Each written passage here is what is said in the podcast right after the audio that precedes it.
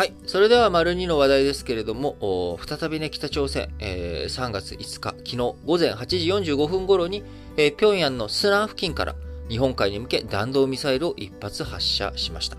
えー、今年9回目、えー、3月に入ってね、初ということになりますが、えー、言語道断のことだなと思います。えー、まあもちろんね、弾道ミサイル、こちらは国連安全保障理事会の決議違反ということでもあると思いますし、それ以上に今、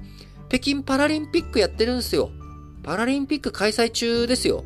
えー、それにもかかわらずね、えー、発射ということで、えー、もうね、断固として、えー、こちら、抗議すべき話だというふうに思います。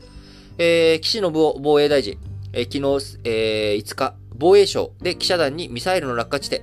日本の排他的経済水域の外であると推定されると述べ、船舶や航空機の被害の情報は確認していないということです。今回、ミサイルの最高高度は 550km、飛距離は 300km 程度だったとの分析も合わせて説明をしております。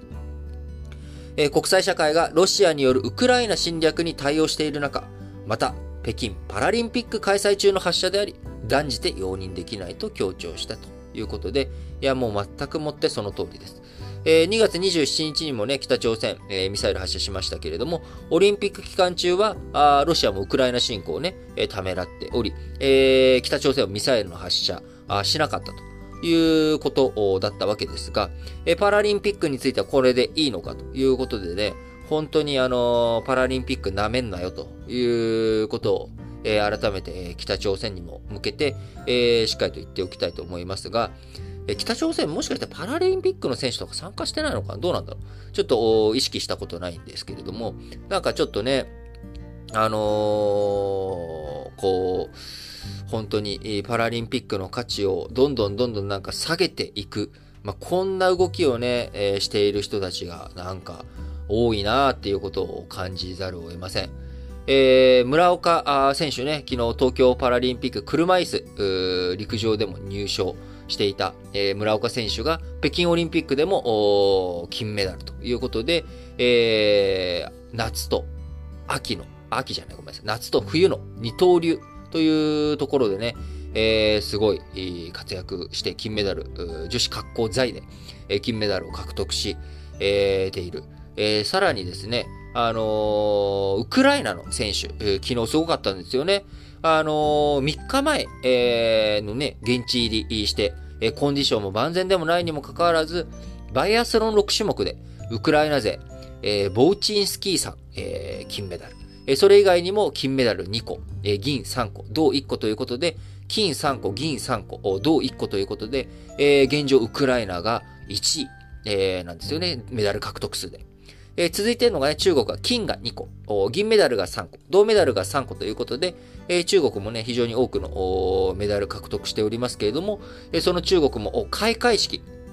え、金曜日のね、開会式では、IPC の会長の演説、こちらをね、え、翻訳、中国語への翻訳を途中で、いや、途中というか、いえ、翻訳をやめる、えー、通訳をやめるっていうようなことをしたりとかして、一体、えー、何のためのパラリンピックで、えー、本当に北京で開いたことに意味があるのかということを非常に強く感じますね。えー、我々ね、日本勢としては、まあ、時差が少ないということもあり、まあ、北京での開催、見ていくということになりますが、あのー、まあ、今ね、えー、札幌もパラリンピック、今度、いつの？パラリンピックになるんだ？えー、2030年えー、ちょっと何年かわかんないですけど、今度ね、立候補するわけじゃないですか。えー、なんか僕もともと、その、まあ、パラリン、僕、まあ、あの、新聞解説の長春劇を聞きの人は、ご存知かもしれませんけれども、あの、僕、オリンピックとか地元開催とか反対派というか、あまあ、それ他の国でやってくれてた方がいいやって思う人なんですけれども、ちょっと、このパラリンピックに対する扱いのひどさ、あこのね、アジア諸国、アジア諸国って言っちゃうとちょっと他のアジアの国にご迷惑かかっちゃいますけれども、ロシア、北朝鮮、中国のパラリンピックに対する向き合い方については、非常に大きな憤りを感じております。えー、そうなってくると、これぞ正しいパラリンピックだっていうことを、えー、なんかね、えー、見せてほしいなっていう気持ち。えそうなってくると、東京パラリンピックが終わってしまった後、えこをね、えー、日本が主張をしっかりとしていくためには、もしかしたら札幌オリンピック・パラリンピック冬季ね、えー、これを、こうやっていかなきゃいけないのかなと。ところが、まあ、やったところで日本が本当にそんな主張ができるほど多様性にね、えー、優しい社会なのかなどうなんだろうというところもね、えー、自問自答してしまっている今日この頃でありますということです。えー、ロシアとね、北朝鮮、え、中国の振る舞いに対して、え、憤りを感じる一方、えー、我々日本という国、我々ね、日本人というものもですね、えー、本当にその多様性というもの、えー、パラリンピックについてどこまで向き合えているのかなということ、えー、こちらも、あの、いろんな今起きていることを他山の石としたり、えー、自分自身の戒めとしたりとかですね、えー、そうしながら改めて、えー、多様性って何なんだろう、えー、共生社会って何なんだろうということをしっかりと考えていくきっかけにしていきたいなと思っています。